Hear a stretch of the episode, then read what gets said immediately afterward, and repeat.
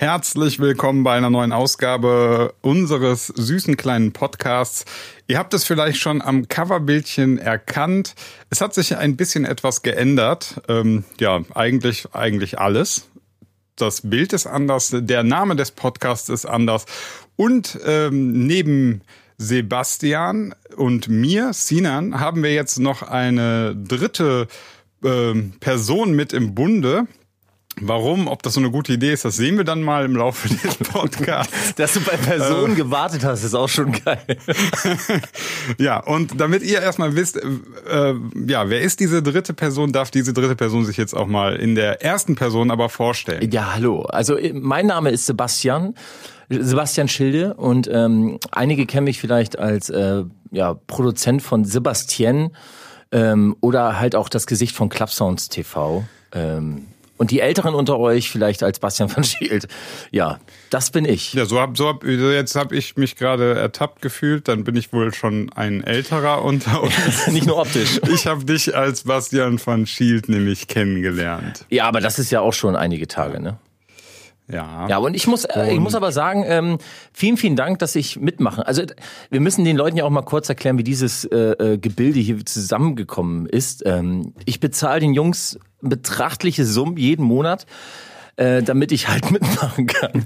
Weil äh, die beiden waren halt schneller und haben halt, äh, ohne mich zu fragen, einen Podcast gemacht. Und ähm, ja. da ich mich gerne. Ja, wir haben halt ja. einen hohen Buy-in und äh, aber deswegen, wir sind absolut käuflich.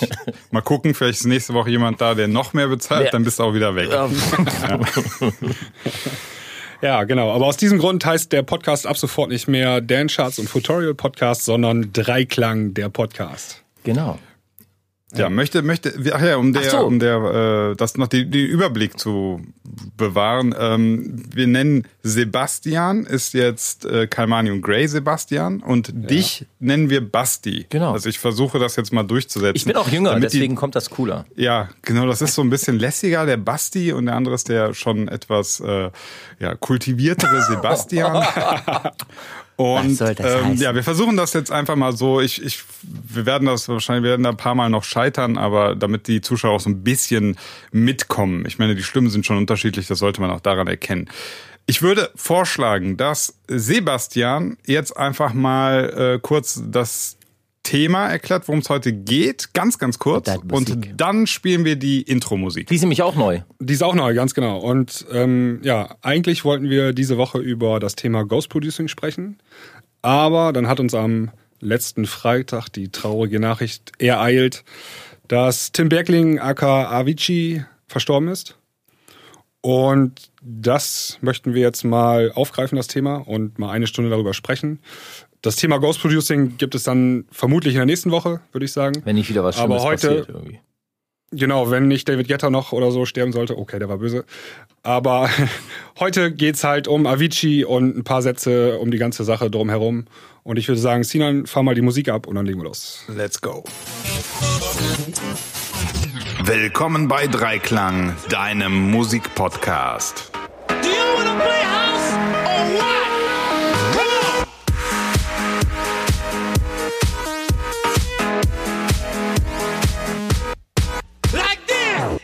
Avicii, ja, war eine sehr, sehr traurige Meldung, äh, die uns da erreicht hat.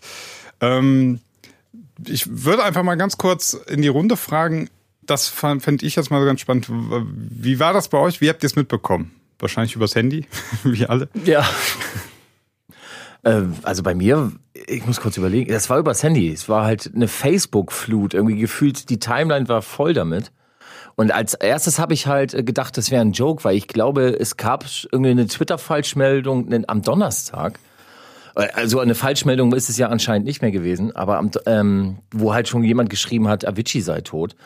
Äh, ich habe es zuerst. Am, Don am Donnerstag, Entschuldigung, am Donnerstag? Ja, genau, schon also einen Tag vorher. Okay. Gab's so eine, okay. Also da gab es schon so eine, das wurde aber ganz schnell dann als, als Falschmeldung suggeriert. Ähm, und deswegen äh, habe ich gedacht, okay, das kann nicht stimmen. Und dann habe ich immer auf der Homepage geguckt oder auf seiner Facebook-Seite irgendwo nach einem Statement. Und dann hat immer einer nach dem anderen gepostet, ey, Avicii tot, Avicii tot. Und dann habe ich gedacht, so scheiße, das ist wohl echt wahr, dass der gestorben ist. Und wie war das bei dir, Sebastian? Wie, wo hat dich das? Ja, wir haben bei uns ja eine, ähm, so eine WhatsApp-Gruppe, die ähm, Redakteure von Dancharts. Und da postete jemand den Link zu Billboard.com, also das ist ein große, großes Musiknachrichtenmagazin und die haben mit als erstes darüber berichtet. Dann habe ich ganz schnell geistesblitzgegenwärtig auch einen Artikel veröffentlicht und danach, als dieser Artikel online war, habe ich das erstmal ähm, realisiert. Also das hat ein paar Minuten gedauert, zu checken, dass Avicii jetzt tot sein Genau. soll. Und dann hat man natürlich ganz viele andere Quellen erstmal noch gegengecheckt und äh, dann ist das wie ein Lauffeuer ähm, durchs Internet gegangen. Ja. Wie war es bei dir, Sinan? Ähm, ich war bei einem Outdoor-Workout. Also hier gibt's so, äh, in, es gibt so einen Park, wo sich so meist zehn Jahre jüngere Menschen als ich treffen und dort. Äh, Leid, dass ich danach. ja, ist kein Problem. Ähm, ja, ja, also da machst du so äh, Übungen an Stangen und so, so Klimmzüge und so weiter. Am Parkplatz, ja. Ja, ja. mit also jünger, es- mit ja. jüngeren Männern. Alles gut, Ja. weiter. Also da, da läuft auch irgendwie musikalisch, äh, hören diese Protagonisten hauptsächlich eigentlich äh, Rap, viel auch Deutsch-Rap, also so diesen ganz, ja, der jetzt auch ja gerade durch den Echo im, im im Kollege. The Thema war, ja, also so diese, diese Fraktion wird da auch viel gehört. Und dort habe ich dann auch mal ab und zu auf mein Handy geschaut und habe dann halt mitbekommen. Was ich in dem Zusammenhang super spannend fand, war, dass ich dann, also die, wie gesagt, die sind alle so 22, 23 alte Jungs und äh, hören halt überhaupt gar kein äh, Elektro oder so. Und dann habe ich halt so in die Runde gesagt, oh krass, habt ihr mitbekommen, Avicii äh, soll gestorben sein äh, oder ist jetzt tot. Und es war wirklich so, dass die Hälfte dem mit dem Namen nichts anfangen konnte. Oh, das ist krass. Das ist, das fand ich krass. Also das ist einfach nur nochmal, ähm, um auch die heutige Zeit so ein bisschen mal, ja, oder so, so- das ist so, so, so ein Ding, was man so merkt. Ähm, wir würden ja behaupten, Avicii kennt jeder. Ne? Welthits gehabt. Ja, ne? ja, genau. Aber ich glaube, das hat sich auch so in den, den letzten Jahren, Jahrzehnten so ein bisschen geändert, dass die, ähm, dass die Leute sehr schnell rausfinden können, so was ist mein Ding, was ist meine Musik und ähm, sich relativ schnell aus dem aus dem Radio-Mainstream-Bereich halt rausklinken können. Ich will nicht, also ich bin mir relativ sicher, dass sie Songs von ihm schon gehört haben und die, die auch Genau. kennen. Aber den Namen konnten sie nicht direkt zuordnen. Das fand ich schon äh, interessant. Also äh, auch so, dass selbst einer wie Avicii, wo ich jetzt so gedacht hätte, ja klar, den, den kennt jeder, aber äh, anscheinend nicht. Also da gibt es Ja. noch Unterschiede. Das ist krass. Aber ging es euch eigentlich auch so, dass dass ihr lange, also ich war wirklich einen halben Tag, würde ich sagen, ähm, habe ich, ich konnte es nicht glauben. Also ich, ich irgendwie hatte ich innerlich dieses Gefühl, nee, das kann doch nicht richtig sein, weil es auch kein offizielles Statement auf der Homepage beziehungsweise auf der Facebook-Seite nichts, lange nicht irgendwie. Ich habe das einfach nicht glauben können. Also es war für mich so weit weg. Ging das euch auch so? Nee, also makabererweise ging mir das nicht so. Und zwar hatte ich, ähm, weiß nicht, zwei Wochen vorher noch die ähm, Avicii-Doku auf äh, Netflix gesehen. Und dort hat man ja einen relativ tiefen Einblick bekommen, so in das Leben von Avicii und unter anderem auch in seinen Gesundheitszustand. Ähm, man wusste ja vorher ungefähr schon, ähm, wie krank er war, aber erst mit der Doku so Ja. hat man gemerkt, wie krank die eigentlich wirklich war. Ne? Ja, heftig. Und ähm, dass dann die, als dann die Todesnachricht kam, so habe ich gedacht, okay, eins und eins, das passt zusammen. Ne? Klar, also schon, also das Resultat, dass er gestorben, also dass, dass das irgendwo ähm, auch anhand der Doku, das meine ich, aber ich, ich konnte einfach nicht glauben, dass, dass, dass, dass er wirklich tot ist. Also, Also das, du wolltest es auch irgendwo, hast immer noch so einen Hinterkopf gehabt, ja, hoffentlich ist es irgendwie doch nur so ein Genau. ganz blöder Prank irgendwie. Richtig, also irgendwas ist hier doch, irgendwas läuft hier gerade falsch. Vor allem kam mir die Schlagzeile, er ist, das ist ja nicht bei ihm zu Hause oder so passiert, sondern er war ja auf Reisen, ich glaube in den Omen irgendwie. Oman, um ah, ah, genau, um, um, um Freunde zu besuchen. Und das alles kam mir so, so surreal vor, also nicht richtig. Irgendwie und dann war halt lange bei mir das Gefühl, nee, da ist irgendwas Falschmeldung, irgendwas ist da nicht richtig. Ja, also ich muss gestehen, also bei der ganzen Flut an Meldungen hatte ich dann eigentlich relativ schnell die Zweifel auch ausgeräumt und dachte dann auch, äh, bei mir war es dann wirklich ähnlich wie bei Sebastian, ähm, dass ich so gedacht habe, nee, also nach der Doku, was ich da alles gesehen habe, äh, ich fand's schockierend, aber eigentlich nicht überraschend. Ne? Also Das stimmt. Überraschend fand ich es dann, als ich es realisiert habe, eigentlich auch nicht. Weil wir haben ja alle die Doku gesehen und ähm, wir wussten ja auch davor schon, äh, ich meine, Dan Schatz hat ja auch schon mehrfach darüber berichtet, dass er Termine abgesagt hat und äh, dass es ihm nicht gut ging. Und man hat ja die Fotos auch gesehen, also dann vor allem auch im Nachhinein, wie der ja aussah, wie er sich über die Jahre verändert hatte. Ja. Übel. Ja. Wirklich übel. Ja. Da- das ist richtig krass. Also ähm, man hat so alle paar Monate immer ein Foto, so ein ähm, irgendwie auf Instagram oder auf Facebook ein Foto von äh, Tim Bergling gesehen. Nee, Tim Berg. Nee, Tim Ja, Bergling. Tim Bergling, Bergling ist genau. richtig, ja. Ja, ja, genau, Tim Bergling. Und ähm, ja, als Tim Berg hat er das eine Zeit lang veröffentlicht, Genau. aber heißt, heißt, heißt mit äh, vollen Namen Tim Bergling. Und man konnte das echt so richtig krass sehen, wie stark er abgebaut hat. Ja. Also ähm, der hat massiv Ges äh, Gewicht verloren. Damals ähm, so 2014, 2015 war das mit seiner äh, Bauchspeicheldrüsenentzündung da, die Pankreatitis oder wie das Ja. heißt. Und ähm, das war schon erschreckend, das mit anzusehen. Da wusste man schon, wenn man da ein bisschen genauer hingeschaut hat, also hier stimmt irgendwas ganz gewaltig Und nicht. dann auch die Doku hat auch jedem irgendwie das Auge geöffnet. Also ich, eine Szene hat sich bei mir so extrem eingeprägt. Ich glaube, jeden anderen auch. Als er in dem Auto nach der Operation saß und die schon auf dem Weg zum nächsten Gig waren und er so weggeknallt von Medikamenten irgendwie gar nichts mehr realisiert hat und nur noch fragte, um wie viel Uhr er spielen müsste und sein Tourmanager irgendwie daneben gesagt hat, ja, du spielst äh, um 10, wir holen dich dann um 9 ab. Und man hat so gemerkt, okay, der hat selber gerade ein Problem, ihm das zu sagen, dass, dass er spielen muss. Äh, weil, er, weil er sieht halt, wie scheiße es ihm geht, aber irgendwo muss halt der Rubel rollen. Und er sitzt da wie so ein Häufchen Elend in dem Auto, wo du als Zuschauer irgendwie, du willst ihn am liebsten aus dieser Karre rausziehen, weil du halt siehst, ey, das, da sitzt ein ganz kranker Mann, Alter. Und ihr zwingt ihn hier irgendwas zu tun, was er, glaube ich, nicht machen will. Ja, mein Schlüsselerlebnis ähm, bei dieser Doku war, wo er im Krankenhaus äh, lag und die Ärzte standen so an seinem Bett und er hat erzählt, wie starke Schmerzen er hat. Ja. Und dann haben die irgendwie den Namen eines Medikamentes genannt, so was er verabreicht bekommt. Und dann sagte der Manager oder ein Kumpel von ihm da im, im Hintergrund so, ey, das ist scheiß Heroin, was der gerade bekommt. Genau, richtig. Also das ist nur dieser medizinische Name gewesen für Heroin. Und ähm, wenn du so ein Medikament, sozusagen, also ein Medikament in Anführungszeichen, äh, bekommst im Krankenhaus, dann muss es dir schon richtig schlecht gehen. Also da musst du schon maximale Schmerzen haben sozusagen und bist eigentlich am Ende. Ja, Der hat auch dann, der hat auch Ewigkeiten danach Medikamente weiter zu sich nehmen müssen. Also aufgrund von Schmerzen, Angstzuständen etc. Also er hat ja unheimlich viel Mengen an Medikamenten zu sich genommen. Und dazu hat er ja noch dieses Alkoholproblem angeblich gehabt. Ne? Also das passt ja. Das ist ja, das ist ja absolute Todescocktail. Jetzt, und nicht natürlich, also das ist jetzt soll nicht, nicht bös gemeint sein, aber krass. Was ich, was Einfach ich, äh, also eine kurze Frage, wir hatten uns kurz vorher abgesprochen. Wollen wir erst über die Doku sprechen und dann über die Musik oder erst die Musik, weil ich jetzt gerade so ein Ja, lass uns auch jetzt weiter über die Doku sprechen. Okay, ja, schon so- ja, genau. Ähm, grundsätzlich, was ich bei der Doku echt so irgendwie so gar nicht richtig verstanden habe, ist, ähm, ich meine, sie heißt True Stories, richtig? Ja. Ähm, ich ich habe so ein bisschen, was ich, so, also jetzt, jetzt wird's eigentlich noch bekloppter, wo er einfach gestorben ist.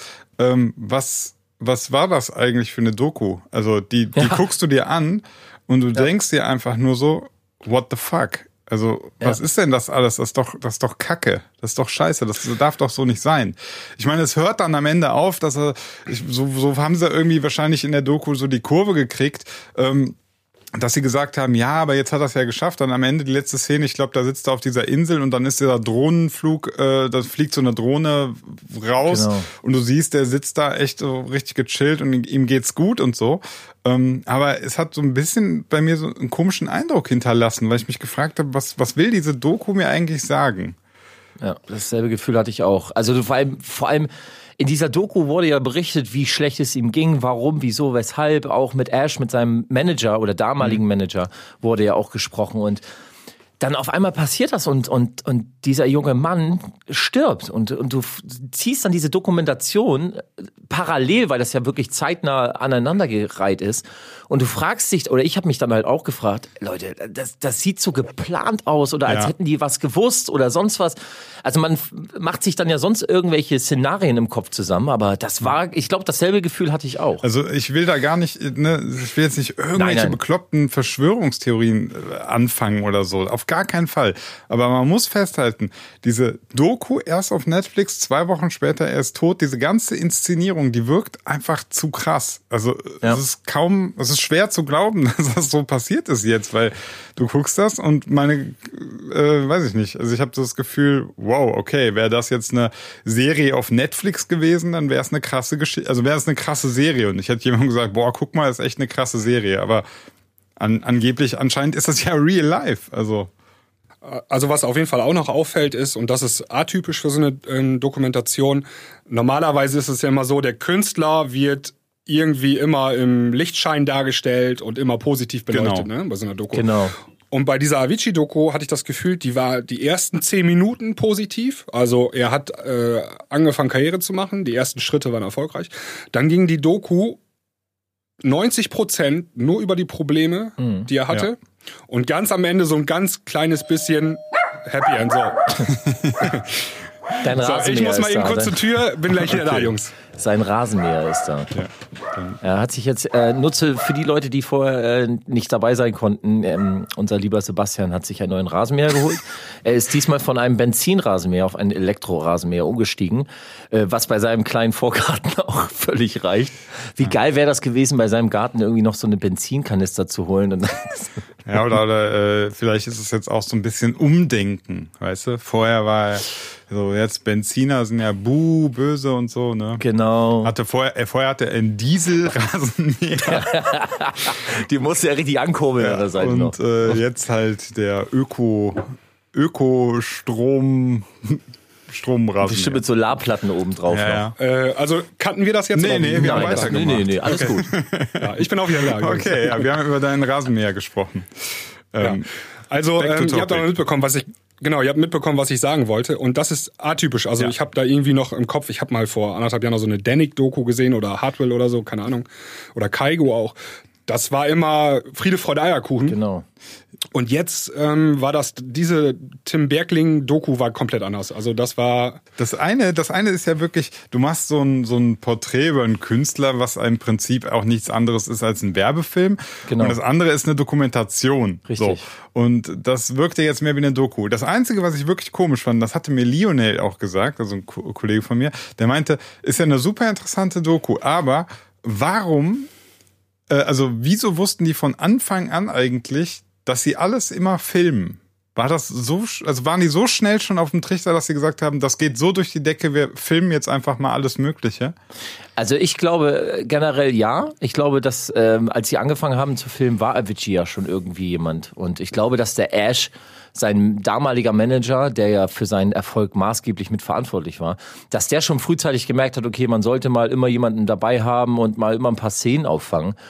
Aber ich glaube schon, dass als es, als es sicher war, dass er aufhört mit dem Auflegen und so, dass er halt auch seinen Fans, vermute ich jetzt einfach mal, irgendwas schuldig sein wollte, um zu sagen, hey, ich habe aufgehört, weil deswegen, deswegen, deswegen. Schaut euch die Doku an, dann seht ihr vielleicht mhm. Anteil, so ein Teil, wie, wie ja. scheiße es mir ging. Und okay. jetzt, ähm, um irgendwie so eine Art Erklärung abzuliefern, weil ähm, er, glaube ich, seinen Fans nicht einfach so vor den Kopf hauen wollte, um das in Anführungszeichen zu setzen. Ja, das glaube ich. Das denke ich auch. Also ich glaube, der äh, die Doku, da wollte Tim tatsächlich irgendwas mitteilen. Also die ist ganz persönlich und ähm, die spricht ihm sozusagen aus der Seele. Das ist ja. nicht irgendwie ein Werbefilm, die irgend, das hat nicht irgendein Management so entschieden, welche Szenen genommen werden ich habe das Gefühl, das hat er selber entschieden, ich möchte das und das zeigen. Ich möchte zeigen, wie ich da im Krankenhaus lag und wie schlecht es mir ging und so weiter und so fort. Das ich auch, ja. Ja, ja und das wollte er der Welt sozusagen ähm, zeigen. Ja, das weil ich bin, ich bin grundsätzlich bei sowas, ne, ich, ich bin eh ein sehr, sehr skeptischer Mensch. Ähm, und zum Beispiel, du, du, man erlebt das ja auch mal, also es kann ja perverserweise auch ein Marketinginstrument sein, jemanden möglichst verletzlich und schwach darzustellen. Ne? Klar. Das sieht man ja bei RTL, bei jeder ähm, DSDS-Staffel, ne? der arme, arme irgendwas mit äh, 30 Kindern aus 40 Ehen oder so und muss die alle durchfüttern. Und dann, dann krieg, krieg ich unterschwellig immer so einen leichten Würgereiz, weil ich mir so denke, ey, das ist so völlig jetzt so auf die Tränendrüse. Muss aber gestehen, bei der Avicii-Doku hatte ich das tatsächlich auch nicht. Also äh, das, das wirkte so recht nüchtern. Einfach nur so, ja, guck, ist scheiße, da gibt's auch nichts schön zu reden, ne? Ganz ja. genau, ja. ja. ja. Das stimmt. Aber das, ja, aber das, ähm, wie du schon sagst, also das ist halt das Musikbusiness. Ne? Also ich, ich finde es auf der einen Seite ganz gut, dass, dass Tim oder sein Team mal einfach den Leuten auch gezeigt hat, ey, es ist halt nicht alles Friede, Freude, Eierkuchen, wie es uns äh, die Swedish House Mafia oder Hardwell etc. zeigt. Äh, es gibt halt auch Charaktere in diesem ganzen Business, in diesem ganzen Musikuniversum, die äh, diesen Druck oder halt auch das ganze Business an sich einfach nicht so einfach, ja, nicht einfach damit umgehen können. Und ähm, ich fand es ganz gut und ich hoffe, es zeigt oder es bricht mal so ein bisschen das ganze Business so ein bisschen auf, weil das ist schon, wir drei können davon ja so ein bisschen, also natürlich nicht ansatzweise so wie, wie Tim darüber sprechen, aber wir haben das in irgendeiner Art und Weise ja auch schon mitbekommen, dafür machen wir es ja auch schon ein paar Jahre. Und äh, ich finde es ganz gut, dass vielleicht jetzt so eine Diskussion aufgemacht wurde. Ja, wir können ja mal einfach mal kurz äh, über den über seine Musik und seinen Werdegang sprechen, weil ich glaube, daraus kann man ganz gut ableiten, wo auch ein paar Probleme entstanden sind. Ja. Ähm, was ich nämlich sehr bemerkenswert finde, ist, ähm, es ging, finde ich, sehr früh und sehr steil für Avicii nach oben. Fandst du? Was? Ich fand schon, also seine ja. ersten Sachen waren doch, wie alt war der da? 18, 17, 18? Ja, noch jünger, aber so los ging's ja wirklich dann, also er hat ja am Anfang, ähm, wie hieß das Label, wo er zuerst released hat, so ein kleines, war das ein schwedisches Label? Ich muss mal eben nachschauen währenddessen. Das kann sein, aber ich würde mal eben die Frage ähm, an euch beide richten, was war der erste Song, den ihr so von Avicii mitbekommen habt? Ja, das war äh, äh, äh, Bro, hier, Seek Rom äh, Bromance war das. Äh, Bromance, also Bromance. Seek. Seek war ja mit dem Gesang. Genau, also die Bromance war es dann, ja, genau. Die Bromance, die fand ich nämlich auch cool. Mit dem Mega. Gesang war ich dann schon wieder raus. Ach nein, war doch ganz... Das geht, ja, das geht bei mir ganz schnell. Ich finde den Gesang cool, aber ähm, der Gesang war über der Piano-Melodie und dann war es für mich schon wieder vorbei. okay. Dann konnte ich wieder so dann, also ich fand, weil ich fand Bromance, ich finde die Melodie mega krass. Ich finde sie ist nämlich auch irgendwie gar nicht, also witzigerweise finde ich sie nicht ähm, so so ohrwurmig, hm. so weil sie hat irgendwie schon eine komische komische Melodieführung, also so leicht überraschend. Aber irgendwie bleibt sie trotzdem im Ohr. Obwohl, also ich, ich finde sie schwer jetzt so nachzusummen oder so. Dem, dem, dem, dem, dem, dem, dem, dem, dem, dem, dem, dem, dem, dem, dem. Geht. Ja, ja, aber du merkst so, ich finde, dass die Timings sind also gefühlt sind die Timings für mich komisch, aber wir wollen jetzt. Es war halt ein bisschen was anderes, ne? Ja, ja er hatte ja dieses äh, dieses Nexus äh, Sun Piano da irgendwie voll in Szene gesetzt, ne? Das, das ja, danach gab's das gab's es das da schon? Also 2010. Nee, ich glaube, es gab's da noch nicht. Genau, 2010 kam Bromance raus, äh, produziert kann auch sein, kann auch sein, dass, äh, dass, dass das Nexus Piano quasi dann darauf reagiert darauf hat. basiert. Das genau. kann sein, ja. Ja, ja, aber, aber ich, worum es mir ging, ist es so, er hat damit so richtig was losgetreten. Also danach gab es ganz, ganz, ganz viele ähm, solche Piano-Sachen, ja. Piano-House-Tracks. Also ich, ja, also er hat halt, also Tim war halt jemand, der das, der das Genre geprägt hat. Ne? Also es gibt ja wenige Leute. Ich, Deadmaus ist so einer gewesen, der dann eine Zeit lang das Genre geprägt hat. Im Hands-Up damals war es dann auch so Special D oder auch Manuel Reuter mit, mit Cascada, der dann halt äh, eine Zeit lang einen Sound geprägt hat.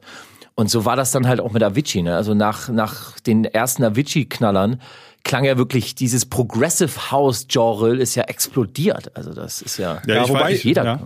Ich finde, also ähm, über die ganzen Jahre ähm, hat Avicii immer seinen eigenen Sound gehabt. Also man hat ihn, das stimmt. also auch im, innerhalb des Genres hat man ihn immer irgendwie wiedererkannt noch. Und ja. das war so das Besondere, was er hatte. Also du hast immer eine Avicii-Produktion rausgehört irgendwie. Ja, ja, das ja viele haben es natürlich versucht zu kopieren. Äh, ich weiß halt noch, dass, dass Levels ähm, mit diesem Tape-Stop-Effekt Ne? Mhm, das, genau. In mhm. der Levels, Levels Melodie kommt ja so so so, so wie jetzt wenn die Platte oder den, das Tape anhalten. Ähm, das haben ganz ganz ganz ganz viele dann auch gemacht. Also es gibt ja ganz viele Krass. Levels Klone sozusagen. Ja. Was auch viele gemacht haben, ist, ähm, das hört man bei den, bei den ersten erfolgreichen Avicii-Produktionen, dieser Build-up, also bevor es in den ersten Hauptpart reingeht, dieses, dieser Plug-Sound, der dann hochgefiltert wird. So, genau. Und, und dann schwebt er halt weiter in dem ja. Drop mit rein. Ja. Das haben auch gefühlt jeder hat das nachgemacht. Also er hat halt diesen gewissen Sound geprägt. Und da muss ich auch ganz ehrlich gestehen, das habe auch ich gemacht. Das ist genau dieser Effekt, diesen auch, Effekt, den habe ich auch benutzt und ich, ich finde ihn immer noch gut. Ich habe ihn auch in meinen neuesten Produktionen habe ich ihn wieder drin. Ich finde ihn geil. Ein Plug-Sound, der so, so hoch äh, sich pitcht und so mit einem Hall und, und auf dem Drop dann auch noch so bleibt. Das, das hat er schon gut gemacht. Er, also er war halt schon von vornherein ein mega Naturtalent. Und zwar ähm, sei es an dieser Stelle mal empfohlen auch, also die meisten kennen ja Avicii vielleicht seit Bromance oder seit Levels. Ähm, so 2010, 2011 war das, aber er hat ja auch vorher schon Musik gemacht.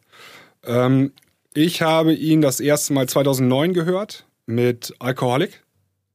Ah, stimmt, Dada Live, ne? Gab's da auch einen Remix? Gab's, glaube ich, einen Remix ne? von, ja. Das war schon Ja. eine coole Nummer. Die habe ich auch ein paar Mal Mega. gezockt so und dann ging das ja Schlag auf Schlag. Dann kam Bromance und ähm, dann kam äh, Fade into Darkness, glaube ich, danach. Mhm. Auch mega Nummer.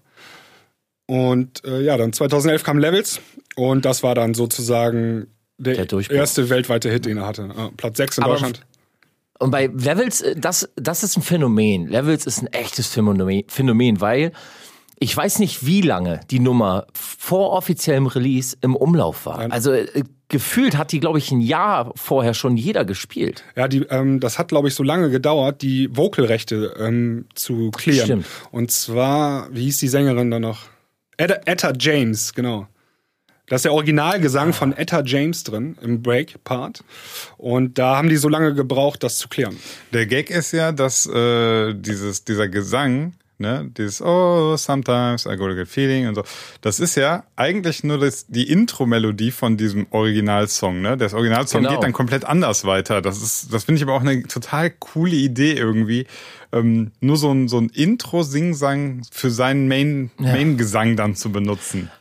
Aber das ist halt wieder genau das, äh, wo wir am Ende dann landen. Es war halt ein unglaublich geiler Schrauber. Also man, man kann das für alle, die da jetzt sagen, wie geil war der denn? Man kann auf YouTube auch einfach mal bei Future Music Avicii eingeben. Ähm, da gibt's dann so ein, so ein ja, Tutorial-Video, wie er einfach mal zeigt, wie er damals so Musik gemacht hat. Und da siehst du halt einen Nerd am, an seinem Fruity Loops halt rumschrauben, wie ganz schnell er da irgendwelche Presets durchklickt und irgendwelche, einfach mal hier in Low-Cut rein, keine Ahnung, was ich hier tue. Ich mache einfach das, was mein Kopf mir gerade so vorspielt. Und dann siehst du diese Kreativität gepaart mit so ein bisschen äh, technischem Know-how und dann knallt er da einfach mal ein paar geile Melos raus. Ne? Ja, das war Dancing in My Head, ist das, glaube ich. Ähm, Richtig, genau. mit Eric Turner. Und da zeigt er halt in einer Stunde sozusagen, wie er die Nummer produziert. Das ist echt ähm, faszinierend. Weil ähm, die Entscheidungen, die er ad hoc so trifft in dem Video, die sind auch gleich äh, passend irgendwie. Also er Ja, genau. findet gleich den passenden Sound und die gleich die passenden Akkorde und das sitzt alles sofort. Dann ist eine Nummer auch gut. Das ist nun mal gut. Und spätestens, also wenn, bei mir ist das so, wenn so ein Künstler irgendwie ähm, drei Hits in zwei Jahren hat, dann weißt du, ähm, da steckt richtig was hinter. Also das sind dann Leute, das sind nicht diese One-Hit-Wonder, die zufällig mal irgendwie mit Glück äh, einen guten Hit, Tag hatten und einen Hit geschrieben haben, sondern Ja. die schütteln sich die Hits aus den Ärmeln raus. Ne?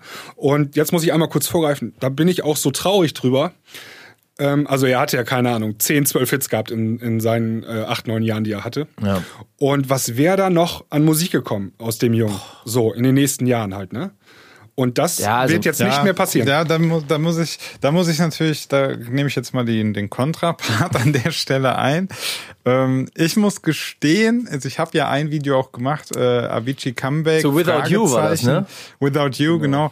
Und ähm, ich, ich muss auch leider, äh, auch wenn das jetzt kein, manche nicht so gern hören möchten, die Without You ist für mich ähm, verkackt. Also im Main Part. Da, das, da, da, genau, das Video kenne ich auch noch richtig gut, äh, was du gemacht hast. Und da habe ich es nicht verstanden. Ich habe dich nicht verstanden, warum du diesen geilen Song, also es ist echt ein starker Song.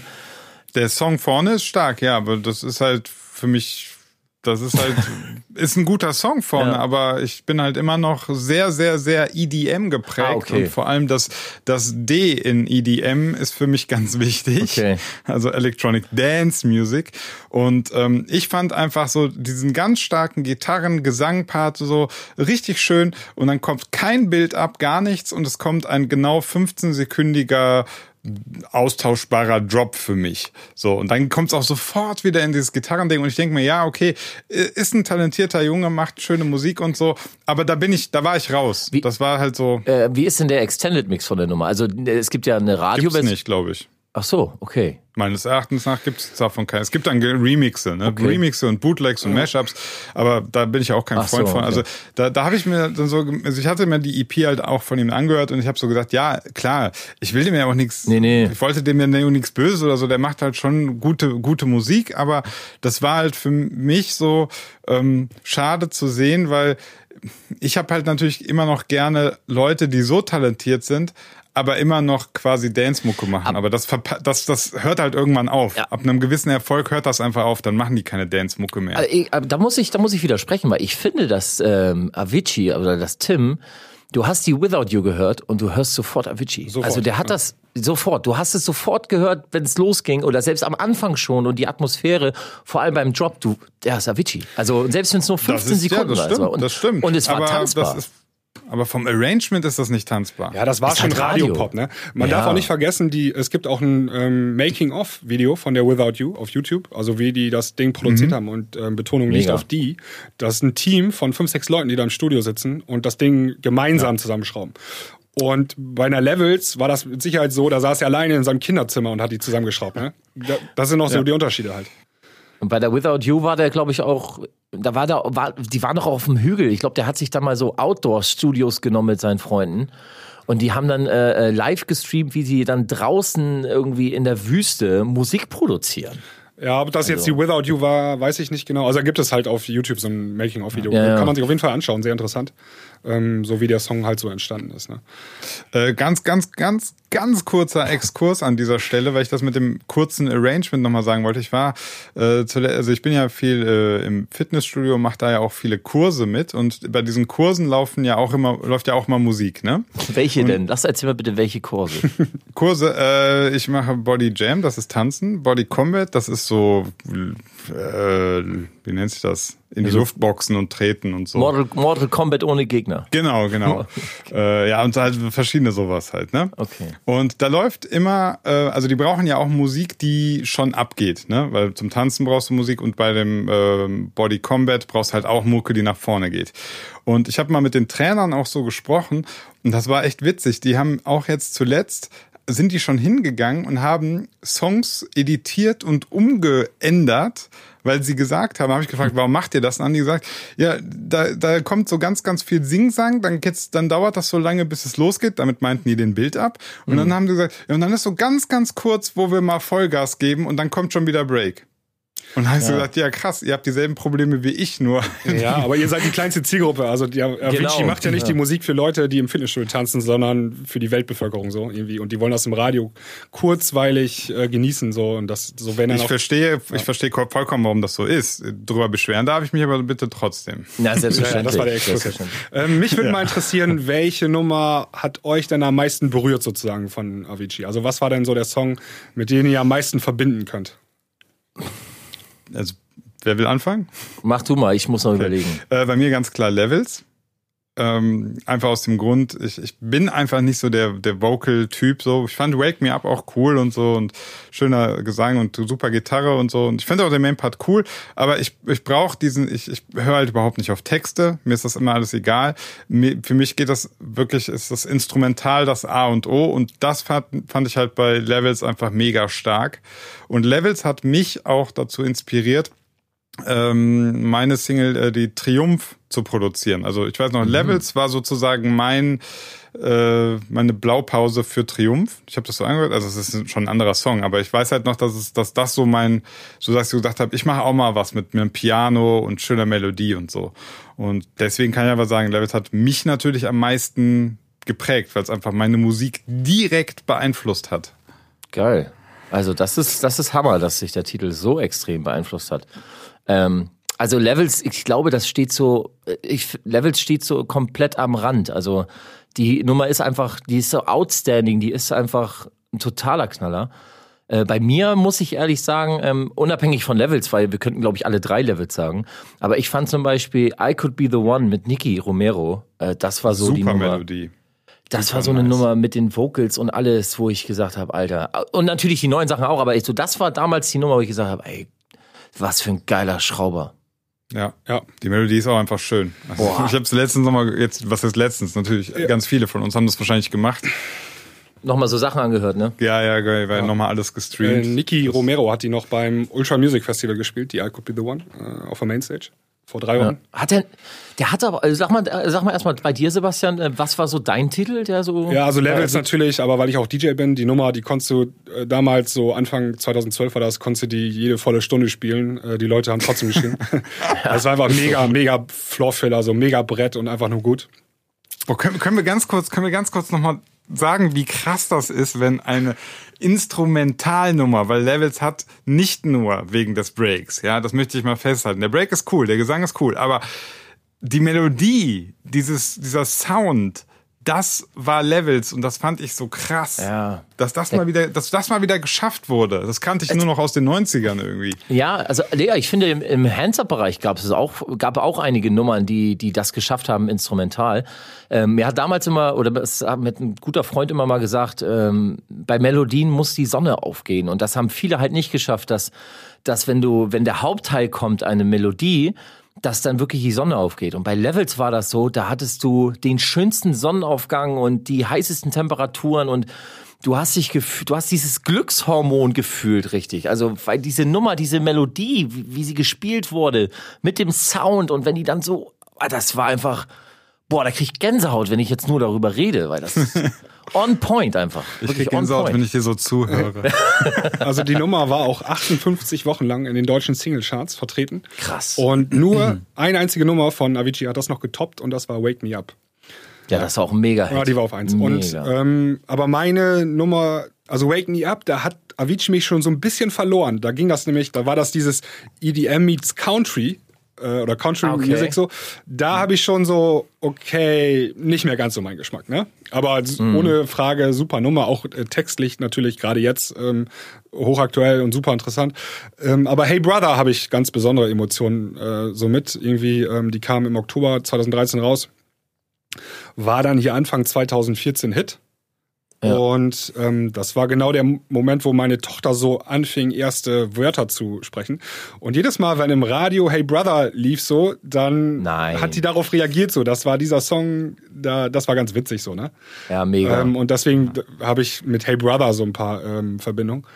Ähm, davon mal abgesehen auch ein klasse Song, Hey Brother, ne? Also Total. Aber es gab auch Nummern, wo ich sag so, ich fand zum Beispiel die Addicted to You, Alter, die hätte gar nicht sein sollen. Also das, da hatte, da war aber bei mir auch so, wo ich sage, okay, also ich find's ja toll, wenn ein Künstler sich ausprobiert, vor allem als Produzent und vor allem, wenn man so talentiert ist, äh, talentiert ist wie Avicii. Aber da, da, da, wo ich dann gesagt, habe, was ist denn das jetzt? Also Boah, ich habe die gerade überhaupt nicht im Kopf irgendwie. Ja, muss muss mal eine, vielleicht sollen wir mal eine, ähm, äh, eine Spotify-Playlist machen über, mit den Songs, über die wir hier sprechen. das ist eine gute Ja, das Idee. können wir wohl nach der Sendung mal Ja. machen. Ja, genau. Genau, Ähm, Woche für Woche. Ja. ja, also ich hatte mit The Days and the Nights hatte ich dann schon wieder meine Probleme irgendwie. Ähm, Ja. Da hat ja The Days hat Robbie Williams übrigens gesungen, ähm, ohne Credits, also ohne, dass er als Feature Artist genannt äh, wurde. Mega, ne? Ja, da habe ich mal, da habe ich mal ein Interview mit ähm, Elo Black. Ähm, Der hat die Wake Me Up Der hat die Wake Me Up Genau. gesungen und ähm, Ja. es war wohl so, dass der Ash, also der Manager von Avicii, das kategorisch ähm, ausgeschlossen hat, dass die ganzen Stars alle als Feature Artist genannt werden. Der wollte Krass. nur, dass Avicii vorne steht und danach nichts mehr. Ist aber auch ein geiler Typ in dem Moment, finde ich. Ja, Also man harter muss, ja, man muss ja. sagen, dass der Ash, also ich kenne den nicht, aber das soll ja echt ein richtiges Tier im Business gewesen sein. Und ganz ehrlich, ähm, der hat auch Avicii, also hoch, diese Featurings und allem drum und dran, also ja, war das, zu welchem das Preis, ne? ne? Ja, aber zu welchem Preis auch wieder, ne? Aber wusste ich auch nicht, fand ich interessant. Also, dass, Krass. äh, dass es auch vor allem, dass das klappt, ne? Also äh, Robbie Williams, Robbie ist, ja Williams jetzt ja nicht, ne? ist jetzt nicht irgendwer, ne? Nee, vor allen Dingen war der vor vier Jahren, als der Song rauskam, äh, noch, noch ein Stück äh, größer als jetzt. So, ne? Also ich biete dir was an, ein Feature mit Tavengo, aber dein Name kommt nicht drauf. Ist das okay? Selbstverständlich. Aber überleg mal, du darfst mit mir auf einen Release. Hat sich übrigens geändert. Also ähm, ich glaube, vor zwei Jahren hat er seinen Manager äh, dann gewechselt. Genau. und seitdem werden die Künstler auch als Feature Artist genannt. Also featuring Conrad Seville bei Taste the Feeling Ja. äh, war diese Coca-Cola EM-Hymne. Oder aktuell. Was auch richtig ist. Ja, aktuell Also- featuring Rita Ora, ne, mit der Lonely Together. Genau, aber das ist auch, was ich auch gehört. Also auch. ähm, das sind ja nicht nur Studiosänger, das sind ja meistens Singer, Songwriter noch und da soll jeder benannt werden, jeder seine Anteile bekommen. Ähm, das ist ja, vielleicht, ich denke mal, ich denke mal, gerade bei so einer Nummer mit Robbie Williams ist es ja so, ähm, dass er vielleicht, dass, dass Ash so gedacht hat, ähm, ich will mal ganz klar machen, dass das eine Avicii-Nummer ist. Ja, oder Ja. Schwanzvergleich, ne? Also Avicii Ja. ist eine Nummer größer mittlerweile als Robbie Williams, ne? Den brauchen wir noch nicht mal Ja, mehr zu nennen. ja, ja. Das ist halt so, kann man auch so interpretieren zumindest. Ne? Ja, kann, man kann wahrscheinlich irgendwie was, man kann was Böses, man kann was Gutes, man kann was, man kann mal vieles drin sehen. Letztlich ist eine Mischung wahrscheinlich aus allem. Aber Tim war halt ein unglaublich geiler Schrauber. Also ich meine, er hat ja nicht nur unter Avicii äh, äh, geile Mucke gemacht, er hat ja auch die Coldplay äh, Sky Full of Stars produziert. Ähm, einer der geilsten Coldplay-Nummern mit, Absolut. finde ja. ich. Oder die, ähm, David Guetta hat er produziert. Richtig, mit Martin Garrix auch äh, zusammen. Also das ist einfach ein geiler Schrauber und das tut halt noch unabhängig davon, dass er so jung gestorben ist. Ähm, unabhängig davon, dass seine Eltern, seine Freunde, seine Familie äh, einen ganz wichtigen Menschen verloren haben. Also äh, seine Fans oder die Musik, die er geschaffen hat. Das, was du vorhin gesagt hast, Sebastian, dass wir auf sowas, dass wir sowas jetzt erstmal nicht mehr haben. Wir werden keine Musik von Avicii mehr hören. Und das ist schon, äh, Das ist heftig, ja. also ähm, Vielleicht, vielleicht kann ich es ja dahingehend relativieren, dass ich sage, vielleicht, äh, also, dass ich auch sage, vielleicht bin ich auch ein bisschen traurig, weil ich kann mir vorstellen, vielleicht hätte er das jetzt, wenn es ihm gesundheitlich jetzt nicht so getroffen hätte, vielleicht hätte er das jetzt noch so fünf, sechs Jahre gemacht, hat sowieso ausgesorgt finanziell und dann wäre vielleicht irgendwie in zehn Jahren oder so nochmal so ein ganz persönliches Avicii Studioalbum gekommen, ähm, wo er einfach gesagt hat, so ich scheiß jetzt auf alles, ich muss gar keine Hits mehr machen. Ich hab, ich schraube hier einfach was, worauf ich richtig Bock habe. Weil das machen ja viele Künstler, die dann erstmal so eigentlich alles erreicht haben und dann kommt irgendwann so der Schritt, dass sie sagen, ey, wisst ihr was, ich mache jetzt einfach mal wieder das, was ich ganz, ganz früher gemacht habe, ohne viel drüber nachdenken, einfach mal machen. Und auf das Album hätte ich mich dann wahrscheinlich auch wieder gefreut. Also ich finde, bei Avicii ist das super schwierig vorher zu, äh, zu sehen. Der hat sich halt so oft gewandelt im Laufe der wenigen Jahre. Also von, von einer My Feelings for You bis zu einer Wake Me Up bis zu den Nummern aus 2017 ist so viel passiert. Also wie, wie vorhin schon erwähnt, er hat dieses Country EDM erfunden. Ähm, und ich hätte ihm auch zugetraut, dass er in zwei Jahren ähm, wieder ein neues Genre erfunden hätte. Und in fünf Jahren wieder. Und deswegen kann man schwer, schwer, schwer sagen, so, Ja, ja. was wäre da noch alles gekommen? Vielleicht verpassen wir jetzt richtig krasse Sachen. Ne? ja, Ähm, schade ist halt, dass wir es auf jeden Fall nicht mehr erfahren Nee, werden. also das ähm, das er hat irgendwie damals, als er ähm, seinen Rückgang vom hier seine seine seinen Ruhestand vom DJ-Dasein angekündigt hat, hat er aber im Interview gesagt, dass er schon hunderte Songs ähm, fertig produziert hätte und die da jetzt so Okay. rumliegen und die nicht veröffentlicht sind. Ich bin mir ziemlich Vielleicht sicher. haben wir Glück. Natürlich, wie das halt so ist, wenn man produziert, ähm, neun von zehn Songs äh, bleiben erstmal in der Schublade so drin. Aber ich bin mir sicher, da werden wir noch einige Songs in der Zukunft ähm, bekommen. das wäre ja geil, ne? Ich, es da habe ich, ja sogar, da hab ich ja sogar eine Hoffnung, dass da so was Sachen kommen, die mir sogar richtig gut gefallen. Ja. Es war auch nicht das erste Mal, ne? Ich glaube, es, es gab schon öfters, dass dann nach dem Tod postmortem, äh, ja. einiger, genau, dass da äh, dann noch einige Stücke kamen. Ähm, Nochmal kurz, äh, also fa- empfandet ihr auch, dass dieser ganze mediale äh, oder das ganze ja, Social Media oder der ganze, die ganze Berichtseinnahme über den Tod von Avicii, äh, der ist für mich gleichzustellen von der, von, von dem Tod, wie wir schon gesagt haben, von Michael Jackson. Also das ist, ich meine, wie schon gesagt, George Michael gestorben, Prince gestorben, viele andere große Musiker auch, aber Avicii hat äh, diesen enorm großen ja, ich meine, in Stockholm ist ja eine Art Staatsheld mit, wie ABBA halt auch. Äh, In Stockholm gehen die Leute auf die Straße und, und ähm, hören sich dort Avicii-Songs an und trauern zusammen. Oder äh, in den Niederlanden habe ich das, habt ihr das Video auch gesehen auf Facebook? In den Den Niederlanden. Glocken. Genau, wo halt eine Kirche, ähm, anstatt normal Glocken zu läuten, hat sie halt Avicii-Songs geläutet. Aber, und, äh, ja, das ist krass. Also könntest du dir irgendein ähm, Ereignis vorstellen, dass das hier in Deutschland auch so passieren würde? Also welcher Musiker müsste sterben, damit die Leute Hm. sich auf dem Kölner Dom, Domsplatz treffen und dort die Lieder von dem Künstler singen? Also Das macht kein- bei niemandem. Mir Keiner. Fällt mir keiner ein. Ja, vielleicht Fahrrad Bang. Nein, mal, nee, ganz ehrlich, ich glaube, so, so ticken die Deutschen einfach nicht. Ja, oder wir haben auch, wir haben auch nicht so jemanden. Um mal in so äh, Allge- Verallgemeinerungen zu bleiben. Aber ich glaube wirklich, wir sind da so ein bisschen zu nüchtern. ja, das denke ich auch. Aber das ist schon Ist auch jetzt, ja. krass. Ja. Aber lass uns doch noch mal, ähm, noch mal aufs Musikbusiness ähm, zu sprechen kommen. Gerne. Also es gibt ja zurzeit viele Spekulationen, ähm, warum oder woran er überhaupt gestorben ist. Und ja. ähm, wie ist dann eure Meinung dazu? Ganz, ganz kurz eines wollte ich noch sagen, weil äh, Basti es gerade ja gesagt hatte, ähm, mit diesem mit diesem Schock, den das ausgelöst hat. Ich glaube, zwei Punkte sind da relativ entscheidend. Erstmal, er ist noch nicht so alt. Ne? Also 28 ist halt echt bitter. Ne? Ich will nicht sagen, dass jetzt äh, George Michael oder Michael Jackson, dass das jetzt weniger schlimm ist, weil die jetzt irgendwie Ende 50 waren, aber das kommt dann in Richtung, das geht näher in Richtung natürlichen Tod. Bei 28 ist es halt ganz krass äh, so, dass man sagt, okay, das da darf eigentlich nicht sein. Ne? Und ähm, das andere ist natürlich, warum uns das so vorkommt, ist, wir sind halt sehr, sehr stark natürlich im EDM-Bereich verwurzelt. Also 90 Prozent meiner Facebook-Freunde sind ja. natürlich irgendwo in diesem Bereich tätig. Das heißt, diese ähm, Wahrnehmung ist da natürlich total präsent. Ja, also genau. viel, viel präsenter als bei anderen. Das wollte ich noch dazu sagen, ja. Dann, äh, ja, Musikbusiness. Nee, ich glaube, äh, Sebastian wollte auch noch wissen, äh, wegen, wegen der Todesursache.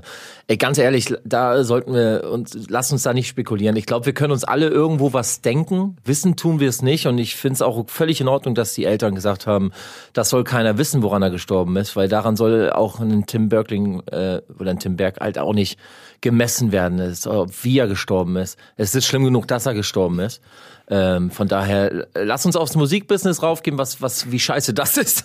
Ja, aber das ist, darauf zielte meine Frage ja eigentlich ab. Ah, also okay. Also ist er vielleicht ähm, daran gestorben, dass ihn das Musikbusiness sozusagen ähm, kaputt gemacht hat? Daran gestorben nicht, aber es hat äh, einen riesengroßen äh, Teil dazu beigetragen. Also ohne, ohne äh, jetzt allzu weit zu spekulieren und so weiter. Äh, ich meine, ich spreche es jetzt mal aus, was so im Raum steht. Im Raum steht ja letztlich, dass man sagt, okay, entweder ist es äh, doch eine Suizid gewesen oder Medikamentenmissbrauch oder ähm, einfach ähm, stressbedingt durch Krankheit. Also eigentlich diese drei Optionen sehe ich letztlich ähm, Spielt im Endeffekt dann aber auch keine Rolle, was der drei es eigentlich war, weil jetzt, um auch wieder auf dein Thema zu kommen, glaube ich, dass, dass seine, sein, sein ED, seine EDM-Karriere einfach ähm, alles drei, also alle drei möglichen Optionen total befeuert hätten mhm. oder haben. So, das heißt, es ist eigentlich egal, wie es passiert ist. Ich glaube, man kann sagen, sein Leben wie er es geführt hat, vor allem in den letzten Jahren, was man durch die Doku auch gesehen hat, äh, würde ich schon so sagen, hat ihn am Ende, ich sag's mal ganz provokativ, jetzt schon das Leben gekostet. Wir können ja auch immer nur so weit reden, äh, wie das wir selber mitbekommen haben. Bestes ja. Beispiel durch die Doku.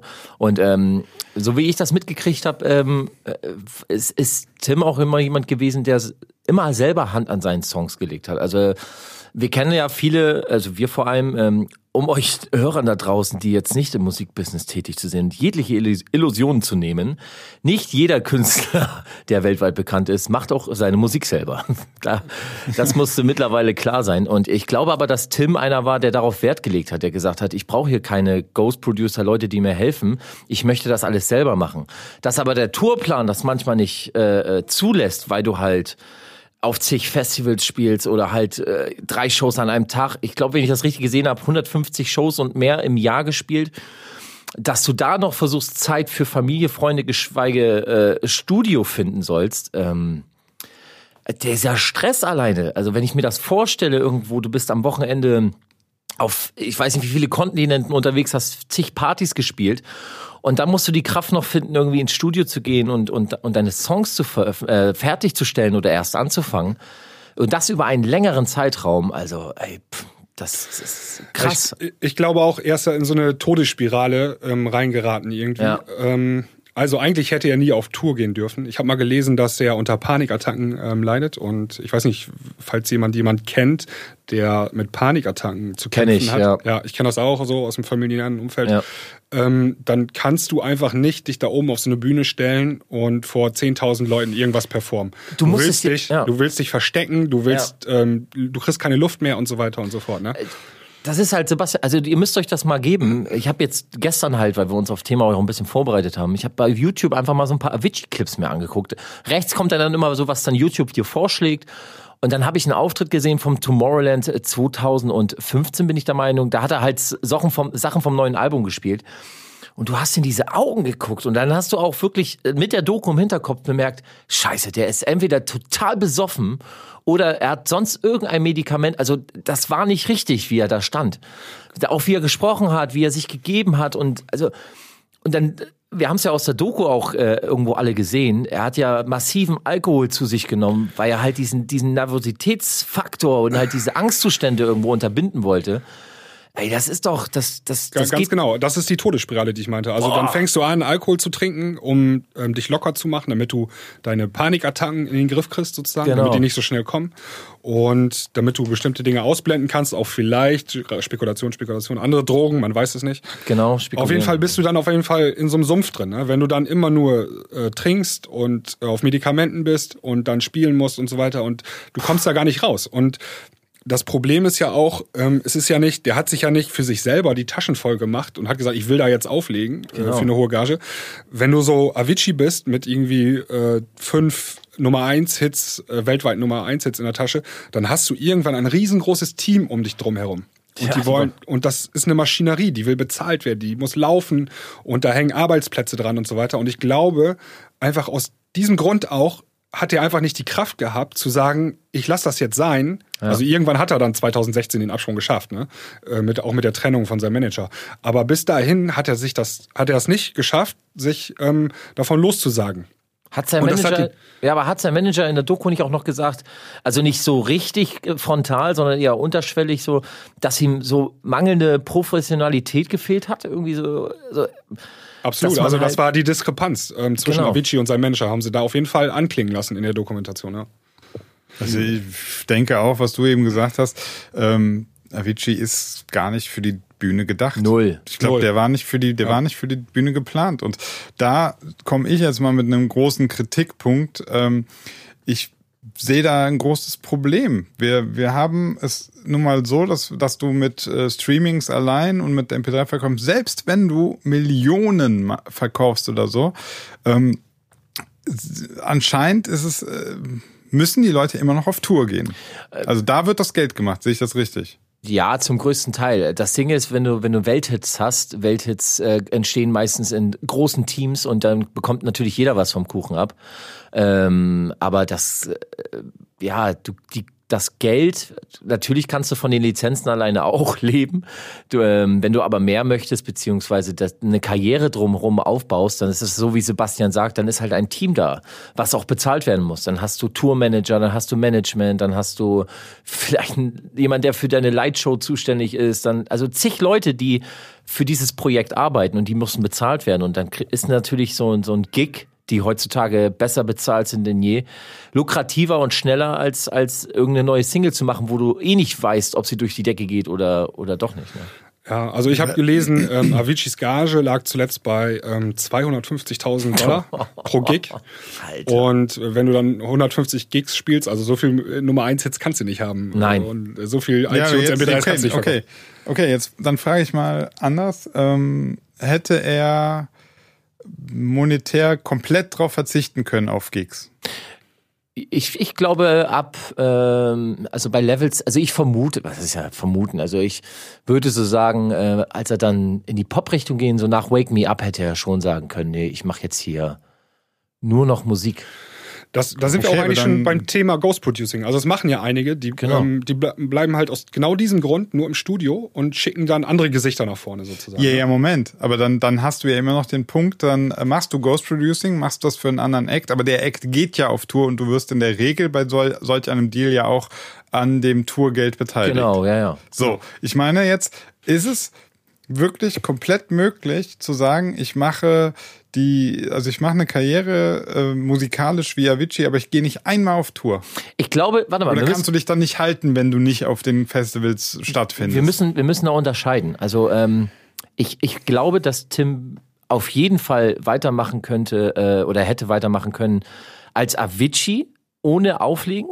Also das, was ja eh sein Ziel war, das glaube ich definitiv. Ich glaube nicht, dass es funktioniert hätte, wenn er jetzt gesagt hätte, Avicii gibt's quasi nicht mehr, ich mache jetzt Ghost Production und die Produktion kriegen einen anderen Namen.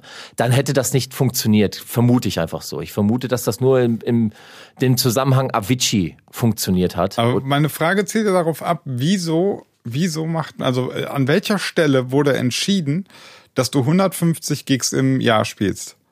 In der Stelle, wo du ein Team hast, was bezahlt werden muss. Und ja. jeder in dir, das musst du so sehen, das ist halt Geschäft. Ne? Also da gibt's halt in diesem Geschäft oder in jedem anderen Geschäft ist es, glaube ich, auch so, ähm, da zählen halt Zahlen und, und da, da geht man, das klingt jetzt bescheuert, aber da geht man über Leichen und, und da wirst du halt nur noch als Produkt gesehen und ausgeschlachtet, bis es nicht mehr geht. Und ähm, einige können das ab und vertragen das über mehrere Jahre und sagen sich, ich mache den Scheiß jetzt hier mit, hau mir die Taschen voll, baue mir mein Haus, äh, leg das an und dann die restlichen Jahre mache ich auf easy aber andere schaffen es halt nicht. So, so, wie ein Tim, der dann unter Angstzuständen leidet. Und dann spiel mal 150 Shows im Jahr, äh, im Jahr, hast Angstzustände, raus dich mit Alkohol oder vielleicht, wer weiß, sonst noch zu, um diese Angstzustände irgendwie unter Kontrolle zu halten und äh, dass der, dass da irgendwo. Äh, ich bleib bei dem Punkt, also irgendwo ja, habe ich es dann äh, nicht ganz verstanden. Ähm, also, also, das wird da spätestens da, wo du Major Deal, also Major Plattenlabel Deal unterschreibst, ähm, geht das ja auf einmal von 0 auf 100 los. Ne? Ja. Ähm, mhm. Also Levels kam ja, glaube ich, dann auch schon über Universal, das war, glaube ich, so die erste, oder My Felix for You auch schon, weiß ich gar nicht. Auf jeden Fall, dann fängt auf einmal die ganze Maschinerie an zu laufen, du kriegst ein Team um, um dich drum herum und das muss halt bezahlt werden und genau. da geht's los. Und da hätte schon jemand sein, sagen müssen, okay, ähm, wir machen jetzt diesen DJ hier zum Avicii und du, Tim, du kannst im Studio die Songs und die Hits produzieren. Ja, aber ganz ehrlich, Jungs, jetzt mal, jetzt mal, jetzt mal ganz anders gesponnen. Ähm, das könnten wir vielleicht auch mal in eine andere äh, Sendung mit reinnehmen. Warum denn DJ-Gigs? Jetzt mal ohne Scheiß. Also, also einen Avicii, ähm, anhand seiner letzten Singles konnten wir es gut hören. Ähm, der ist doch begabt dazu, ein ganzes Konzert zu spielen. Also vielleicht mit einer Band oder äh, dass er äh, im Hintergrund vielleicht nur irgendwie mit einem Laptop, ich spiele jetzt gerade mal so ein bisschen rum, wieso müssen halt, müssen halt diese Gigs sein? Wieso muss halt gesagt werden, okay, du fliegst jetzt nach Timbuktu spielst da, dann musst du wieder in den Flieger, weil dann musst du da spielen, dann musst du wieder. Ja, weil, es, weil es unfassbar einfach ist, so Geld zu verdienen. Ja, aber da musst Es ist halt so einfach. Du stellst einen Typen für eine Stunde, der kostet nichts, stellst du hinter ein paar CD-Player und einen Mixer, lässt den im schlimmsten Fall noch ein pre-recorded Set abspielen. Das kostet sich nichts außer äh, Anfahrt, Hotel und so den Rider, den du da ausgefüllt hast. Ein Konzert zu organisieren, da brauchst du echte Musiker, da musst du, du musst ja die Veranstaltung machen. Natürlich ja, ja, hätte das, das hätte auch, das wäre auch, hätte, hätte auch funktioniert, aber, klar. aber du, du verdienst ja und endlich viel mehr Geld, wenn du einfach sagst, ich komme eine Stunde auf deiner Party vorbei ja, und drücke auf Play und krieg dafür meine 100.000. Und da sind wir bei dem Thema, ähm, die haben alle, also ich will das einfach mal so in den Raum stellen, jeder von den Leuten, die ihm nahe standen, ähm, man hat in der Doku auch gesehen, dass er ganz viel Wert darauf gelegt hat, dass seine Freunde immer bei ihm herum waren, äh, die er schon von Kindheit an kennt. Aber äh, jeder hat gesehen, ey, dem geht's hier richtig schlecht. Und äh, ich, da sage ich wieder die Schlüsselszene aus der Doku, wo er in dem Wagen sitzt und sein Tourmanager sagt, wo er als nächstes spielt, dass man dort diese Frechheit, also ich will das einfach mal so behaupten, jeder von diesen ganzen, ich sag das jetzt mal wie es ist, Pissern, von, die haben alle Blut an ihren Händen kleben, weil sie diesen jungen Typen losgeschickt haben, nur um den auszuquetschen, obwohl sie alle gesehen haben, dass er das überhaupt nicht hinkriegt, dass er nicht dafür gemacht ist. Aber ja. egal, der Rubel muss rollen, wir müssen alle Geld verdienen und hey, es funktioniert so gut. Die sind alle dafür verantwortlich, dass, also die haben alle Blut an ihren Händen kleben und sind alle dafür verantwortlich, dass dieser junge Mann, dieser talentierte Musiker jetzt nicht mehr bei uns ist. Ja, sehe ich ganz genauso. Also irgendwo ist da bei ganz vielen Leuten irgendwas falsch gelaufen. Und ähm, das Resultat das ist, ist Gier, jetzt, Alter. ja, ist die Gier, das ist echt schlimm, schlimmes Ding so. Ähm, erfreulicherweise, erfreulicherweise einige äh, kriegen das ja hin so. Ähm, man liest ja immer wieder, dass der ein oder andere DJ oder der ein oder andere Act aufhört. Also äh, hier ähm, Blaster Jacks war, glaube ich, da hat der eine auch mit Depressionen zu kämpfen gehabt. Jake und, und Torres. Genau, und hat gesagt, ich mache jetzt nur noch Studio und mein Kollege macht weiter. Und ähm, ein Tag vor Aviciis Tod äh, hat Mighty Fools aus dem Act, zwei Leute, haben auch ja. ähm, bekannt gegeben, dass sie aufhören werden, auch aufgrund von äh, Depressionen so, ne? Dada Live auch, also gehen auch jetzt getrennt. Ah, der hatte der Krebs, der eine, glaube ich, oder? Ja, genau, aber auch aufgrund dieses ja. ganze Touring und so, das, ja. was man ja auch nachvollziehen kann, ne? Und ähm, so, da muss man auch mal sagen, wie krass das ist. Also so Leute wie David Getter, die das seit zehn Jahren machen, äh, auch ihre 250 Gigs spielen im Jahr so. Ja. Ne? Ähm, wie, Ja, aber das ist halt wirklich dann aber auch, ich glaube, da ist halt das sogar das, das Tragische ist, dass ich denke, dass ein David Getter, der ja wirklich jetzt eigentlich, der ist ja eigentlich aus dem, der kommt auch aus dem DJing, wenn ich das richtig. Ja, ja. Das ist ja eher ein DJ gewesen. So. Ist er. Ein DJ gewesen und hatte dann einfach ein totales Gespür dafür, ein Geschäftsmann zu werden. Jetzt ist er ein Geschäftsmann. Und solche Leute sind dann dahingehend auch richtig positioniert. Das Problem ist, du hast bei Avicii einen Künstler. Du hast einen Künstler, einen Musiker. Und der, das ist, das ist einfach, äh, das ist ja gar nicht seine, sein, Sein sein Ding. Ja, genau. Ja, aber da, und da muss ich halt sagen, finde ich, ähm, finde ich dieses ganze, dieses ganze Konzept einfach wieder ein bisschen scheiße, weil es, ich frage mich halt, was wäre gewesen, wenn du mit, wenn es andersrum wäre, dass du mit ähm, Musik produzieren mehr Geld verdienen würdest, als mit auf Tour gehen. Was würde dann sein? Wäre Avicii überhaupt einmal auf Tour gegangen? Ja. Ich glaub, einmal bestimmt, also äh, try it so, So ne? Fan, Fanservice so ein bisschen. Aber so in ein- dem Moment, wo es ihm angefangen hat, weh zu tun, äh, hätte er dann aufhören können, so, ne? Und da, Hat das er ja so- aufgehört. Und dann, dann, wenn das monetär sich überhaupt noch nicht mal lohnt, dann hörst du sofort auf. Klar. Und da ist halt so ein bisschen, da sehe ich immer die Gefahr, ähm, dass du, dass du durch dieses aktuelle System, wie es nun mal ist, du willst einen Hit landen, damit du gefragt bist und du dann auf Tour gehst, ja. Äh, Bei diesem System hast, wirst du immer das Problem haben, dass du am Ende Leute auf Tour schickst, die du besser nicht auf Tour schicken solltest oder nicht mal dürftest. Ja. Das wird passieren, weil, solange das so läuft. Also ich glaube, es ist ungemein wichtig, dass du Leute um dich drum herum scharst, die denen du vertrauen kannst, also die Genau. auf dich aufpassen sozusagen. Also wenn du deine drei Kumpels mitnimmst auf Tour so, dann haben die auch die Funktion, auf dich aufzupassen. Deswegen hat sie Tim auch, glaube ich, auch mitgehabt. Also die waren ja, er, der hat ja seine, seine engsten Schulfreunde mitgehabt. Aber ganz ehrlich, was sind das für Freunde, wenn die nicht mal irgendwie den Arsch in der Hose haben, ihm zu sagen oder seinem Manager zu sagen, ey, Tim spielt hier mal gar nichts oder so. Vielleicht haben sie es gemacht, man weiß es nicht. Vielleicht Man konnten sie es nicht nicht, durchsetzen. ja. Es, es Ja. gibt auch immer noch die Plattenfirma, die dahinter steht. Ne? Und Ja, auch und da Verträge und- und ja, Verträge und genau. Klauseln und genau. Hinzu kommt, äh, was ja auch so ein bisschen deutlich wurde, ist, dass äh, Tim wohl angeblich jemand war, der ähm, es gerne allen recht machen wollte, nicht Nein sagen konnte. Es kann natürlich auch sein, dass, dass dann in einem Moment irgendeiner, selbst vielleicht so ein, so, ein, so ein harter Hund von einem Plattenlabel hingeht und sagt, ey, bist du sicher, dass du den Gig spielen willst? Äh, bist du fit genug? Ne? Und dass dann vielleicht Tim sogar so aus, aus eigenem heraus gesagt hat, doch, doch, ich mach das, ich zieh das durch, ich Ja. habe den Gig versprochen und so, sich so eine so eine selbst aufgeladene Verantwortung irgendwo gesehen hat, das zu machen. Das weiß man ja natürlich nicht. Also das, es gibt ja auch Menschen, die die erkennen die Zeichen an ihrem eigen- eigenen Körper eben nicht oder wollen sie nicht wahrhaben und oder haben das Gefühl, sie sind hier Leuten was schuldig oder so. Das weiß man ja auch nicht. Ja, ne? das war da nicht der Fall. Also die haben mit der Kamera draufgehalten, wie er Ja. ähm, total zugedröhnt zu seinem nächsten Gig fahren musste. Ähm, ich habe gelesen, er musste bei äh, irgendein wichtiges Festival, es ist, ist auf die Bühne gekrochen. Ja, er konnte nicht mal mehr gehen. Krass. Ähm, das, das kann auch sein, wenn du Panikattacken hast, so dann ähm, dann kannst du manchmal auch nicht mehr gehen, so ne, dann sackst du zusammen. So. Ey, jetzt mal ganz ehrlich, ich weiß nicht, wie es bei euch beiden ist, ne? Ähm, wenn, wenn ich an seiner Stelle gewesen wäre, jetzt be- bezüglich Panikattacken, den ganzen Gigs etc. pp. Meine Mutter hätte jeden, jeden Typen aufs, also die hätte mich da rausgezogen und mich in mein altes Kinderzimmer eingesperrt und hat gesagt, es ist mir scheißegal, was hier für Verträge sind. Jeder, der unten an der Tür geklingelt hätte, den hätte sie nach Timbuktu geschlagen, weil ihr Sohn halt äh, äh, in Gefahr, weil so, wo, das Aber- verstehe ich dann halt Aber nicht. die, ha- die haben es ja auch eigentlich hingekriegt. Also ja, 2016 hat er aufgehört mit dem ganzen Schissel, ne? Ähm, Ja, aber da war es schon zu spät.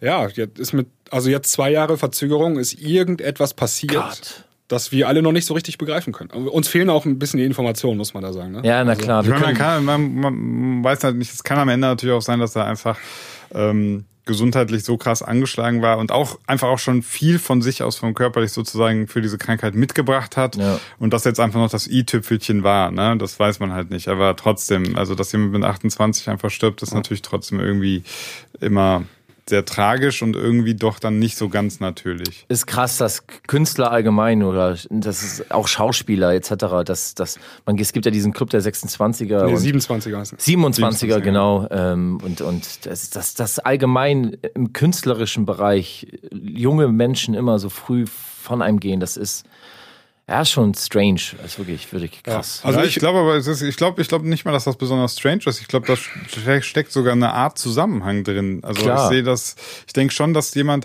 gerade wenn er, wenn er so ein Megatalent ist, ne, äh, oder eine so krasse Persönlichkeit, äh, wie Nirvana-Sänger, Amy Winehouse und so, die einfach auch voller ja, also die so, so ein ganz krasses Leben einfach haben, dass das verstärkt sich dann selbst. Also die Leute wollen es auch sehen, die wollen dann den auf der Bühne haben. Das wiederum ist quasi das Todesurteil. Also das ist insgesamt einfach eine, eine saugefährliche Maschinerie für so, so ganz krasse Künstler, ne? und das also- wird nicht besser.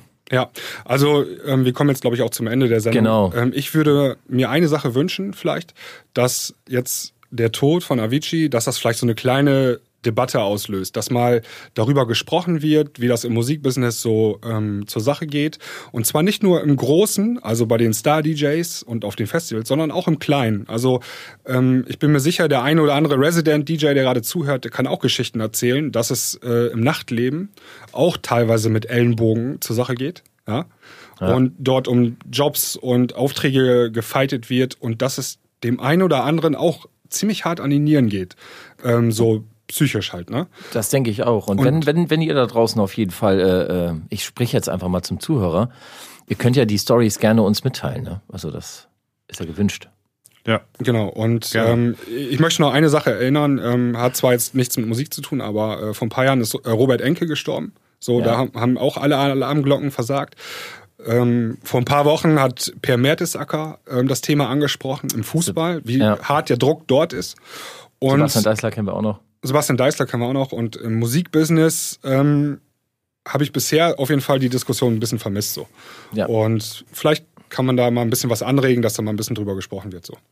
Ja, und wenn wir nächste Woche über Ghost Producing sprechen, dann können wir da mal auch ja nochmal, kann man ja auch einen Schlenker noch darüber machen, weil ihr es ja schon, weil du hattest es ja eben schon äh, angesprochen, dass es ja eine, für dich eine Option eben ist. Für mich ist es halt eine fragwürdige Option, aber wir können darüber reden. Das ja, ist- also wir, wir können, lass uns das auf jeden Fall festhalten. Ähm, und dann können wir auch auf jeden Fall über das äh, große Konstrukt reden, auch mit Ellenbogen. Ähm, ich glaube, auf YouTube wäre es ganz gut, wenn die ihre, wenn die eure Meinung einfach mal runterschreibt, weil da lesen wir das alle, da sind wir alle, glaube ich, ziemlich äh, am Start. Und äh, würden das dann vielleicht auch äh, in die nächste Sendung mit reinnehmen und dann können wir dem Thema Ghost Producing und Musikbusiness, Ellbogengesellschaft, ähm, Neid etc., das könnten wir dann wirklich in der nächsten Folge dann durchschlachten. Ja, machen wir das. Würde ich sagen. Alles klar.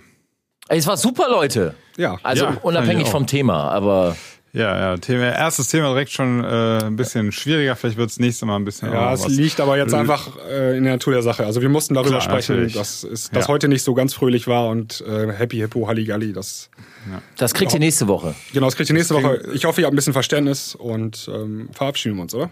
Ganz wichtig, ganz wichtig. Wenn ihr Bock habt auf eine, ähm, da müsst ihr uns auch immer eure Meinungen mal zuschicken. Wollt ihr eine Playlist von uns drei Pappenheimern haben? Ähm, äh, wenn ja, dann schreibt es einfach mal äh, bei YouTube in die Kommentare. Schreibt uns selber an, dann würden wir einfach, ich denke mal so, jede Woche ein paar Titel reinknallen und dann haben sie eine Playlist, oder? Ja, Ja, klingt gut. gut. In diesem Bis Sinne. dahin, macht's gut. Bis Ja, dann, tschüss. Ciao.